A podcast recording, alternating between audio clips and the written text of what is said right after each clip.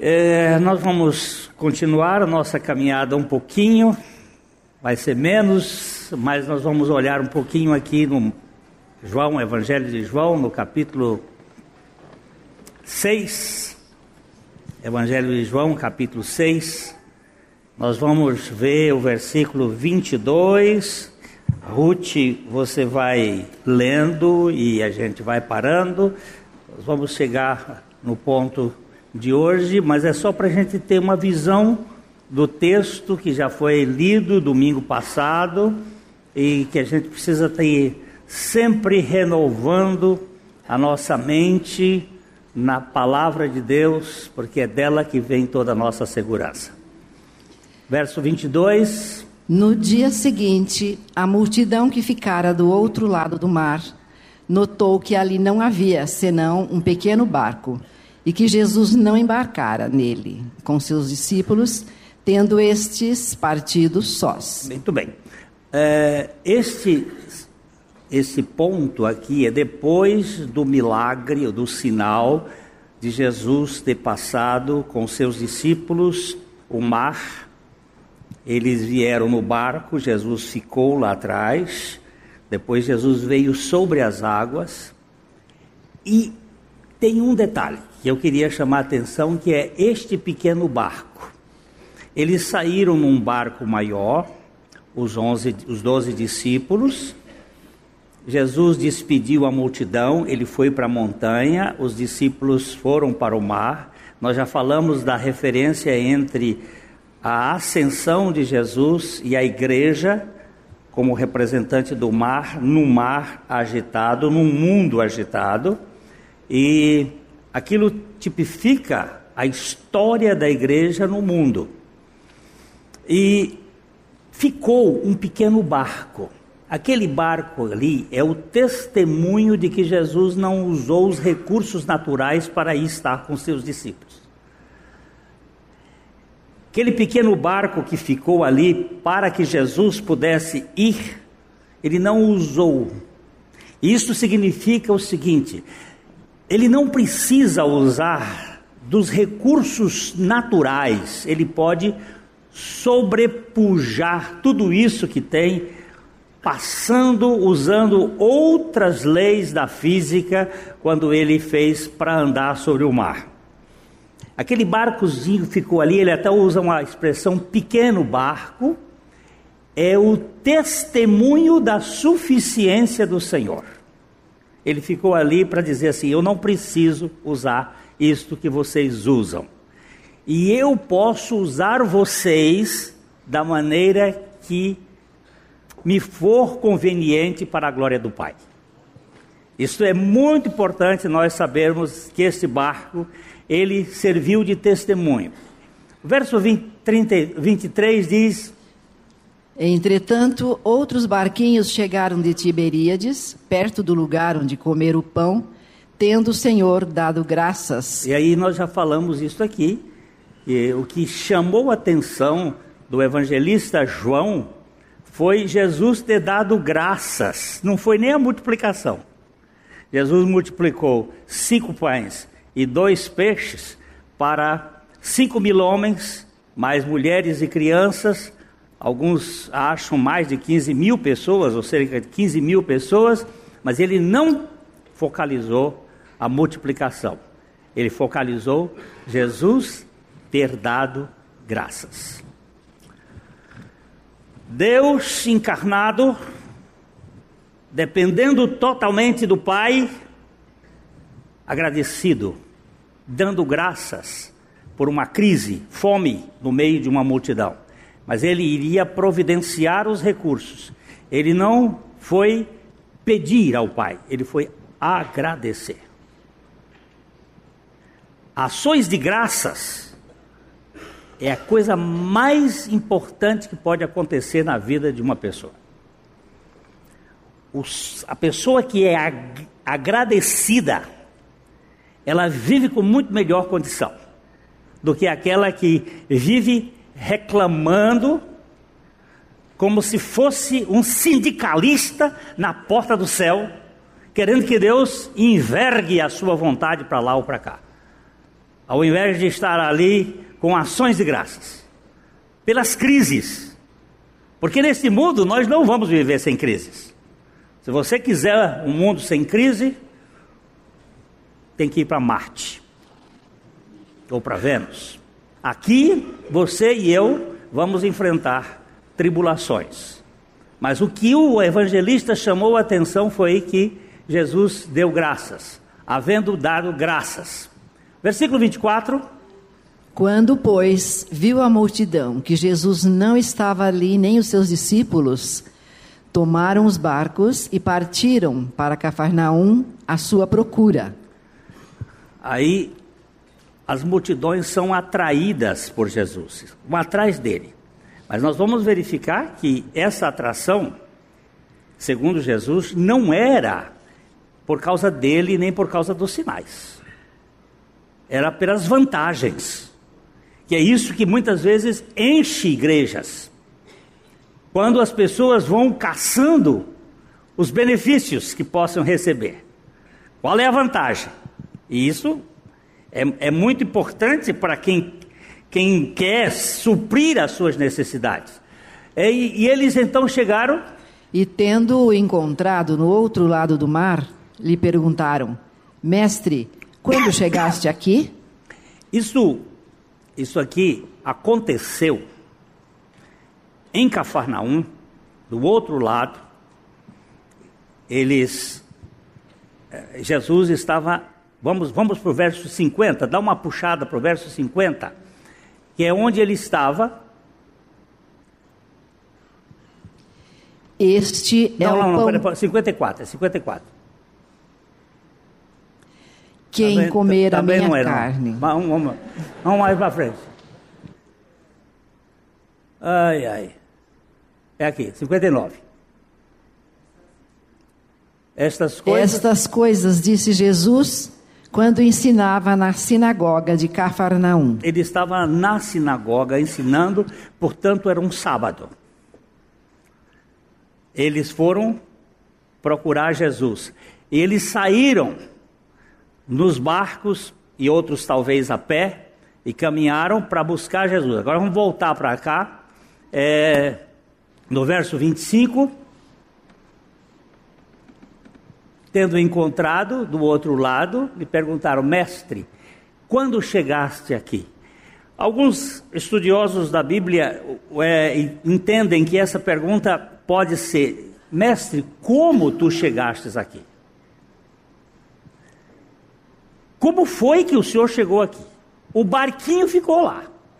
O senhor não embarcou com os discípulos. Eles vieram. Como foi que o senhor chegou aqui? E aí Jesus não responde aquilo que eles estão perguntando. Veja que o verso 26 ele diz: Respondeu-lhes Jesus: Em verdade, em verdade vos digo: Vós me procurais não porque vistes sinais, mas porque comestes dos pães e vos fartastes. Vocês não estão atrás de mim, nem dos meus sinais, vocês estão atrás da satisfação da fome que vocês têm. Vocês comeram e vocês se fartaram. Aí ele usa esse verso seguinte para mostrar a diferença entre a comida do prato e a comida do altar. A comida que mata a fome física e a comida que satisfaz a vida espiritual. Então ele diz aqui: Trabalhai não pela comida que perece, mas pela que subsiste para a vida eterna, a qual o Filho do Homem vos dará, porque Deus, o Pai, o confirmou com o seu selo. Aí o Senhor está levantando aqui uma questão. Ele diz assim: olha, vocês agora vão trabalhar, vão ser operosos por uma coisa que vocês vão ganhar. Não é um salário, é um prêmio. Trabalhai por, pela comida, não pela comida que perece, mas pela que subsiste para a vida eterna, a qual o Filho do Homem vos dará.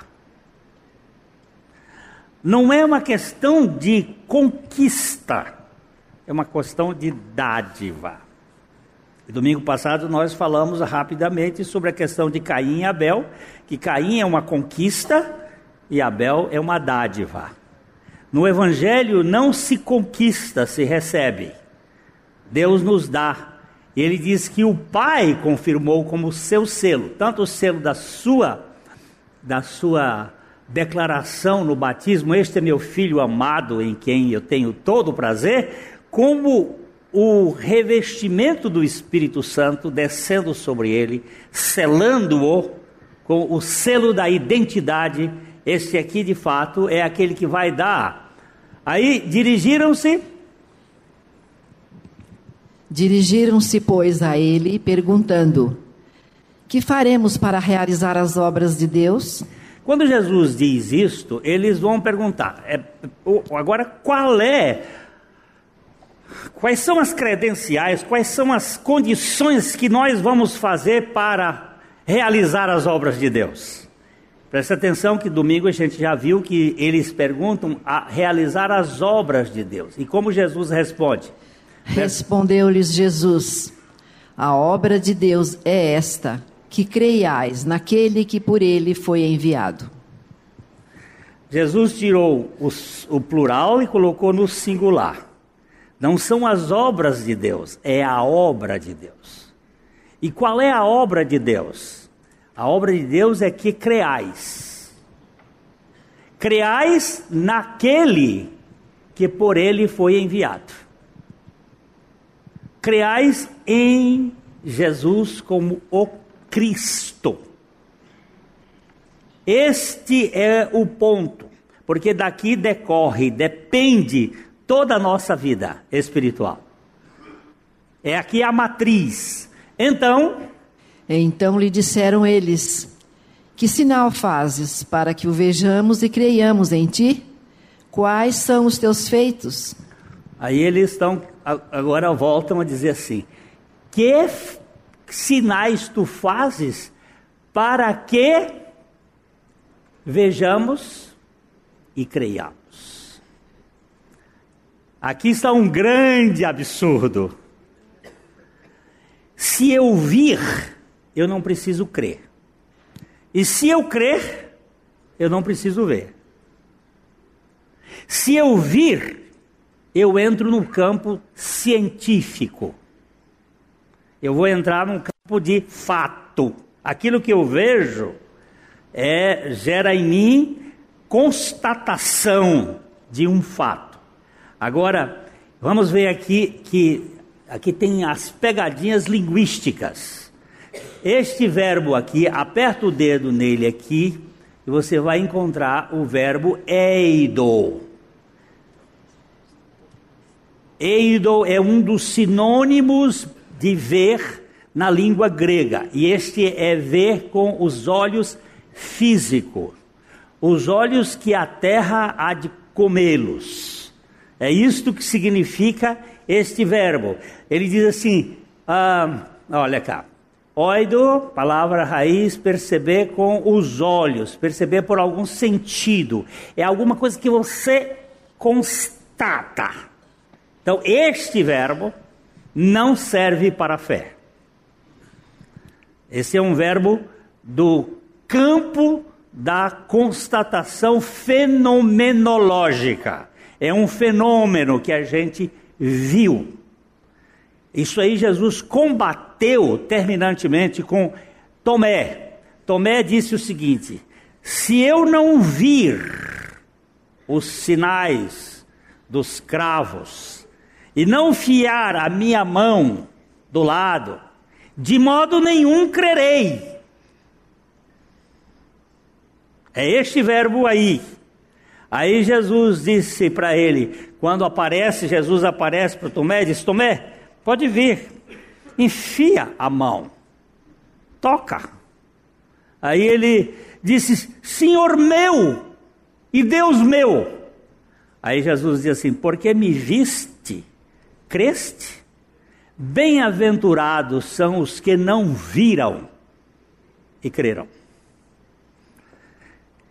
É o outro lado. Eu não preciso ver para crer. Jesus combateu isso também com Marta. Marta, é, ela era uma professora de teologia. Ela era capaz de, de, de, de dizer que ela conhecia, porque quando Jesus a, aparece é, para ressuscitar Lázaro, ele, ela vai dar uma bronca em Jesus e diz assim: se tu estivesses aqui, meu irmão não teria morrido. O senhor atrasou, o senhor não veio quando, quando devia. Eu mandei um recado, o senhor demorou, já faz quatro dias. Ela foi e deu uma bronquinha em Jesus. Aí Jesus disse assim: Marta, eu sou a ressurreição e a vida. Quem crê em mim, ainda que morra, viverá. E todo aquele que vive e crê em mim, jamais morrerá. Crês tu isto? Aí ela pulou como prof... uma aluna de primeira de teologia. Disse, Eu creio. Eu creio na ressurreição, eu creio na ressurreição do último dia. E foi e fez um trabalho de, de, de, de, de classe maravilhoso.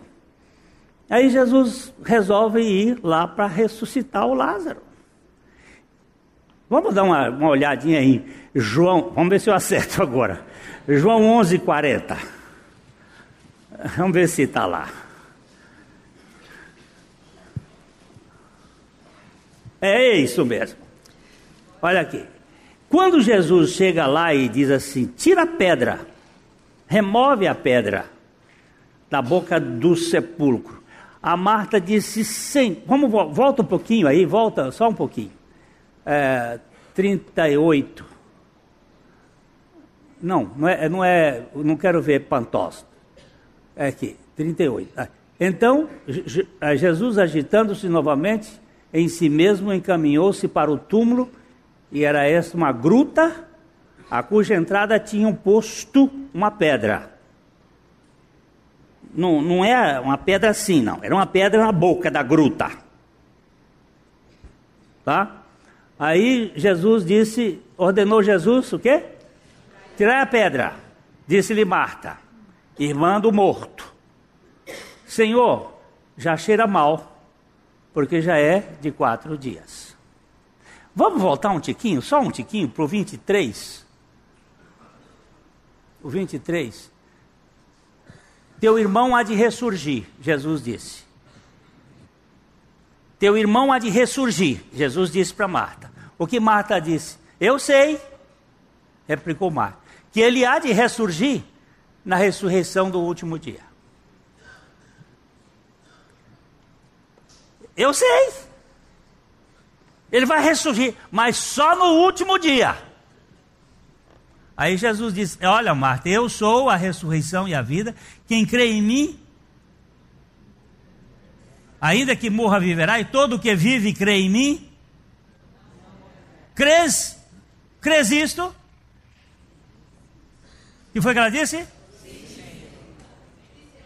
Respondeu ela: Eu tenho crido que tu és o Cristo, o Filho de Deus, que há de vir ao mundo. Ela está dizendo: Eu creio que tu és o Cristo. E dizer que é o Cristo significa eu, eu creio que tu tens todo o poder, mas na hora do pega para capar, na hora de abrir a boca do, do sepulcro, olha aí o verso, verso 39. Vamos por 39. Tirai a pedra, disse-lhe Marta, irmã do morto, tão morta quanto ele. Senhor, já cheira mal, porque já é de quatro dias. Aí responde Jesus. O que, que ele responde? Pode ler. Não te disse eu que se creres, verás a glória de Deus? Jesus já tinha dito isso que não aparece no texto antes, mas ele diz assim: Não já te disse eu que se creres, verás a glória de Deus? Agora vamos ver aqui. Se creres, verás. Não é se vires, crerás? Não. É se creres, verás. Ah, vamos. Onde é que está o 40? Vamos dar um toquezinho no verás aqui. Verás? Cadê o toquezinho? Hoptomai, prolongada, hoptomai, é usado em lugar de determinados tempos, em ambos os substantivos. Olhar para, permitir ser visto aparecer. Não é o verbo eido. É um verbo que tem um sentido mais. Você vai poder contemplar. Se você crê, você vai poder contemplar a glória de Deus. Não é se você vir, é se você. Depois nós vamos ver que o verbo que Jesus vai usar é o verbo é, teoreu, não o verbo eidon. Porque é isto que faz a diferença. Muita gente quer ver e vai ver espetáculo, mas espetáculos não geram fé. O que gera fé é a palavra de Deus, que gera fé em nós e concretude da realidade. Eu não preciso ir assistir milagres, eu preciso ver o que a palavra de Deus diz. Isso dá suficiência de descanso para o nosso coração. Agora vamos voltar para João capítulo é, 6. Eu não vou poder andar mais, mas capítulo 6, a obra de Deus, versículo. Vamos, vamos, nós, nós paramos ali. É, é, o versículo 29, a obra de Deus é esta, que criais naquele que por ele foi enviado. Então lhe disseram: Que sinal fazes para que vejamos e creiamos em ti? Quais são os teus feitos? Aí eles entram com um, um requerimento assim: Nossos pais comeram maná no deserto e se fartaram é, olha lá como é. Nossos pais comeram maná no deserto, como está escrito, deu-lhes a comer pão do céu. Será que o Senhor vai, vai nos dar pão todo dia de graça? Nós comemos aquele pão lá, encheu. Agora nossos pais nos comeram o maná do deserto e se fartaram, eles ficaram bem. É, você vai nos dar pão do céu? Aí Jesus acaba o barato deles. Lu, uh, Ruth, está acordada? Replicou-lhes Jesus: Em verdade, em verdade vos digo, não foi Moisés quem vos deu o pão do céu. O verdadeiro pão do céu é meu Pai quem vos dá. Aquele pão você tinha que pegar todo dia, você tinha. Agora, peraí, o pão nosso de cada dia nos dá hoje que pão nosso de cada dia que Ele nos dá hoje é aquele que satisfaz a fome de significado que nós temos dentro de nós mesmos. É o próprio Cristo. É Ele que vai matar a nossa fome. E Ele nos dá hoje. Ele vai satisfazer a minha fome agora. É o pão nosso de cada dia. Olha, o pão que desceu, o verdadeiro pão do céu é meu Pai quem vos dá. Por quê? Porque o pão de Deus é o que desce do céu e dá vida ao mundo. Não é só para judeu. Agora nós temos o pão para o mundo. Não é para o povo de Israel, é para o mundo, porque Deus amou o mundo de tal maneira que deu seu Filho unigênito, para que todo aquele que nele crê não pereça, mas tenha a vida eterna ah, o Senhor já nos deu uma palavra para tecer aqui, as sete bênçãos que o Senhor tem para o povo dele. A primeira é esta: não pereça, mas tenha a vida eterna. Mas não tem para hoje, que não dá tempo.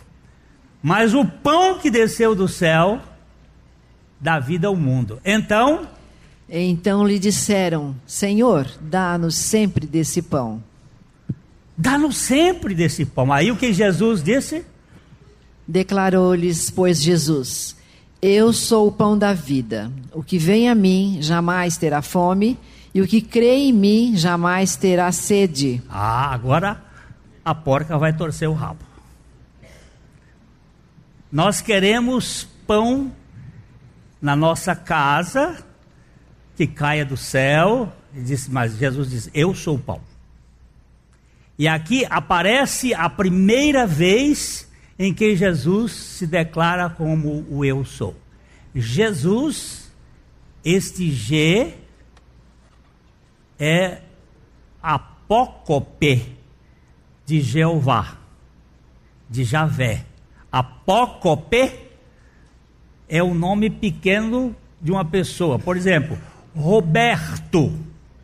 Como é apócope de Roberto? Beto. José, qual é a apócope de José? Zé. Então aqui o apócope de Jeová, de Javé, é Jé. Mas o verbo sus, S-U-S, significa ser salvo ou salvação. Jesus é eu sou a salvação.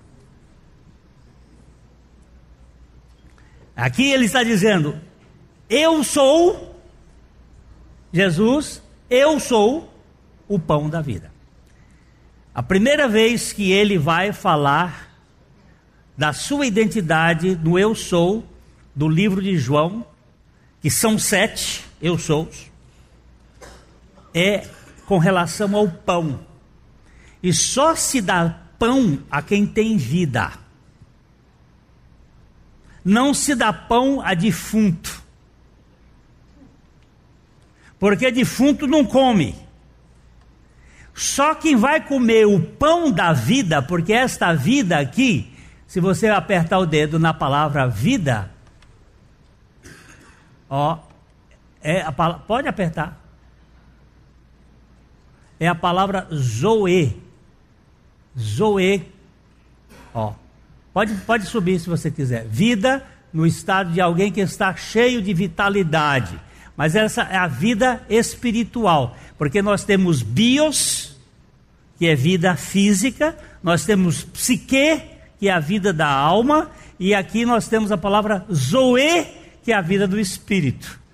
A vida, o pão da vida é Jesus. Mas ele só vai dar este pão para quem recebeu vida. E só recebe vida quem crê no Senhor Jesus Cristo como seu Senhor e Salvador, tendo morrido na cruz com Cristo e ressuscitado para ser uma nova criatura.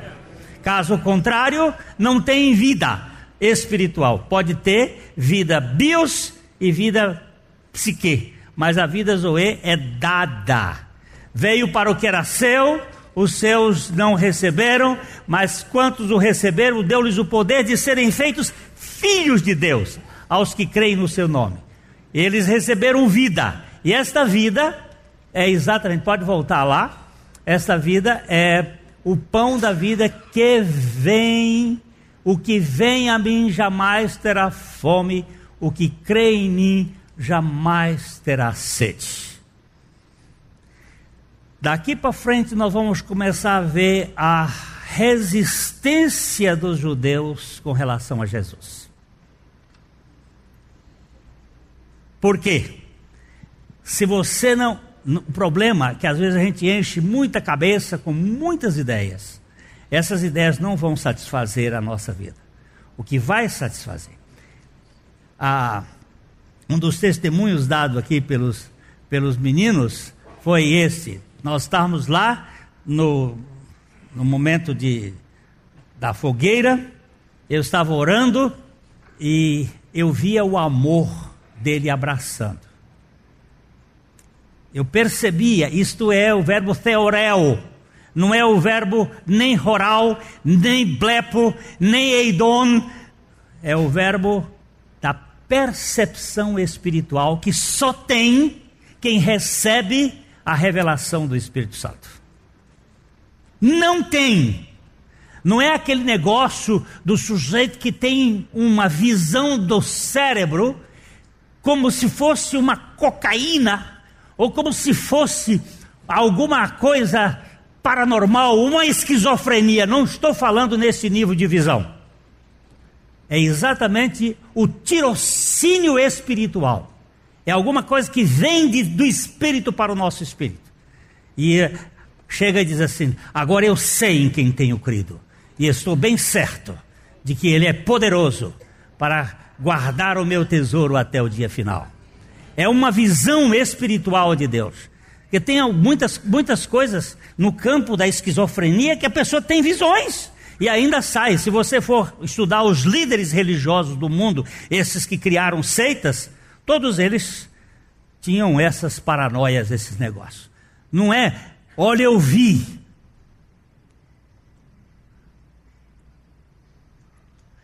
É, eu vi. Vou, vou só pegar o último texto, porque a gente não tem tempo de ficar aqui. Mas vamos dar uma olhadinha em 2 Coríntios, capítulo 4, versículo. O versículo é o 18, mas vamos pegar do 16 ao 18, só para a gente uh, ter a, a, o contexto. Que esse texto aqui é que abre muitos olhos espirituais. Por isso, não desanimamos. Pelo contrário, mesmo que o nosso homem exterior se corrompa, contudo o nosso homem interior se renova de dia em dia. Porque a nossa leve e momentânea tribulação produz para nós eterno peso de glória, acima de toda comparação. Não atentando nós nas coisas que se veem, mas nas que se não veem, porque as que se veem são temporais e as que se não veem são eternas. Aqui você vai ter uma, assim, uma abundância do verbo ver. Mas tem um verbo aqui que ele, ele vai usar, que é o verbo atentar, que é escopel. Vamos lá, aperta o dedo aqui. Ele vai dizer aqui, ó. Escopel Cê, cê, será que cê, em português nós temos algum verbo com escopel? Tem alguma palavra? Tem. Telescópio. Tele é longe, escopel é ver, ver de longe. Microscópio. Não atentando nós, vamos voltar lá, não atentando nós nas coisas que se veem, aqui é o verbo blepo, pode ver, blepo, não precisa procurar agora não, o verbo blepo é verbo de, de gente que usa óculos, é no blepo que dá catarata, o, o sumo sacerdote é, Eli, não conseguia enxergar Ana como uma mulher de fé. Ele olhava para Ana, mas ele tinha catarata. E ele achava que ela era uma bêbada. Ele não conseguia ver as coisas espirituais. Ele tinha se perdido juntamente com os filhos. Ele caiu da cadeira e quebrou o pescoço. Caiu da cátedra. O blepo é para isso aqui, para quem enxerga, mas não é isso, não atentando nós nas coisas que se veem. O escopel aqui é ver as coisas espirituais do ponto de vista de Deus. Porque as coisas que se veem são temporais, têm um tempo, têm uma validade, e as que se não veem são eternas. Mas você tem que atentar, você tem que considerar. Considerar é olhar a, a, a, a os, o céu, o sideral, o mundo que está acima da nossa cabeça. Considerar atentamente as coisas de Deus, as coisas espirituais, porque tem muita gente investindo só aqui e agora. E isso aqui acaba. Isso aqui vai tudo para o fogo. Eu tenho que investir na visão de Deus, da visão celestial. Esta visão celestial que Jesus estava quebrando com a, aqueles que estavam procurando por ele apenas para satisfazer o bucho. Não é isso, meu amigo? Você precisa satisfazer o seu interior com a suficiência de Jesus Cristo. E ele é isto que a gente vai ter que se Deus quiser, a gente quer falar sobre os sete eu sou, que eles são crescentes eu sou o pão, Eu sou a luz, eu sou a porta, eu sou o bom pastor, eu sou a ressurreição e a vida, eu sou o caminho, a verdade e a vida, e eu sou a videira verdadeira.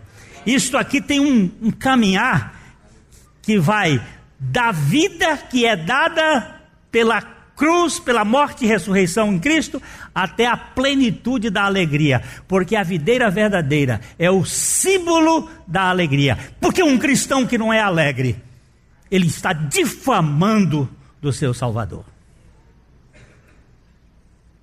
É um crápula mentindo, porque ele disse: No mundo vocês vão ter tribulações. Ele não vai para o PROCON nem que a vaca tussa. Ele disse: Eu salvo vocês, mas vocês vão viver neste mundo e o cacete vai bater no meio das costas de vocês até o máximo. Mas eu vou lhe dizer uma coisa: eu vou dar a minha alegria para vocês, para que a alegria de vocês seja completa.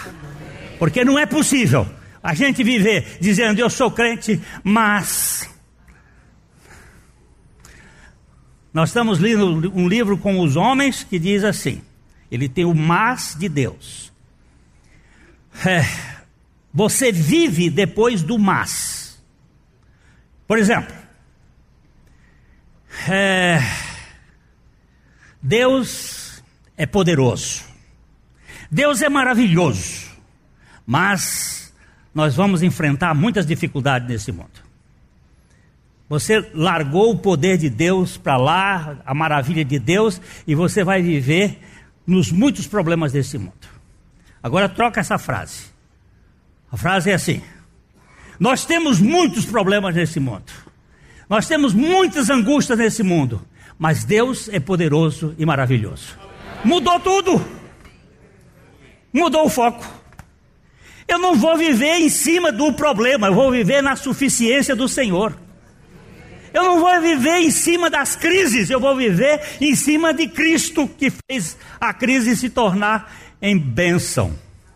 Gente, por favor, olhe nas coisas espirituais, porque as temporais, elas acabam, e as espirituais são eternas. Louvado seja o nosso Senhor Jesus Cristo. Eu vou depois pedir, tem duas famílias, uma que veio de Guarulhos e outra que veio de Foz do Iguaçu. Depois que terminar, eu vou pedir que alguns irmãos da liderança venham aqui à frente para a gente conversar com esses irmãos, porque eles estão pedindo um auxílio nosso, no sentido de termos um suporte para ir com eles lá em Foz do Iguaçu e lá em. E nós temos já um estudo feito de uma base de dados para a internet, e eu já vou botando isso escancarado, que é para poder assim, Deus vai nos dar os recursos para a gente manter isso e ter alguém para suportar. Sabe por quê? Porque eles estão lá em Foz do Iguaçu e lá em Guarulhos dizendo: nós não temos a pregação do Evangelho nas igrejas onde nós frequentamos. É verdade, Jonathan? É verdade, Dudu? Dudu disse assim para mim: Você me botou num buraco que aonde eu vou para as igrejas eles me expulsam. Ele não presta para igreja nenhuma, porque ele prega o Evangelho. Você sabe o que, que significa o Evangelho? Não recebe cabresto. O doutor Junot uma vez me contou uma história de um homem que, que ele viu um cara andando com um cachorrinho. E ele chegou na, na rua, parou, o cachorrinho parou. Aí vamos atravessar, o cachorrinho atravessou. Aí quando chegou num lugar, ele entrou na padaria, o cachorrinho entrou. Aí ele mandou o cachorrinho ficar quieto, o cachorrinho ficou sem coleira. O cachorrinho obedecia o homem para tudo que ele fazia no relacionamento. É diferente de cachorro de coleira. Cachorro de coleira, o, o dono arrasta ele. E ele vai. Para onde o dono vai? Mas na coleira. Ele não é obediente ele é subserviente.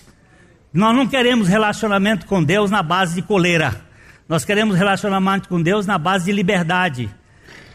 Aqui nessa igreja, se Deus permitir até eu morrer, nós temos que andar com o Senhor sem medo, sem vergonha e sem culpa andando com aquilo que Jesus Cristo fez e nem fazendo ninguém, ó, oh, você vem para cá porque aqui não, ninguém convida ninguém. Eu estou fazendo isso para dar uma resposta a um cretino que acha que nós convidamos alguém para vir para aqui é livre para entrar e para sair. Porque a liberdade em Cristo não me põe cabresto e não me, não me faz ficar telefonando para ninguém para vir para a igreja. Você é livre. Esse negócio de ficar telefonando para as pessoas é coisa de crápula. Agora eu tô, abri o peito. Eu também, senão morro afogado. ok? Então vocês fiquem aqui, a gente vai ver o que vai fazer. A livraria PIB Londrina procura selecionar cuidadosamente seus títulos e autores a fim de oferecer um conteúdo alinhado com o Evangelho de Jesus Cristo. Bíblias, livros de teologia, devocionais, literatura infantil, biografias, comentários bíblicos e muito mais.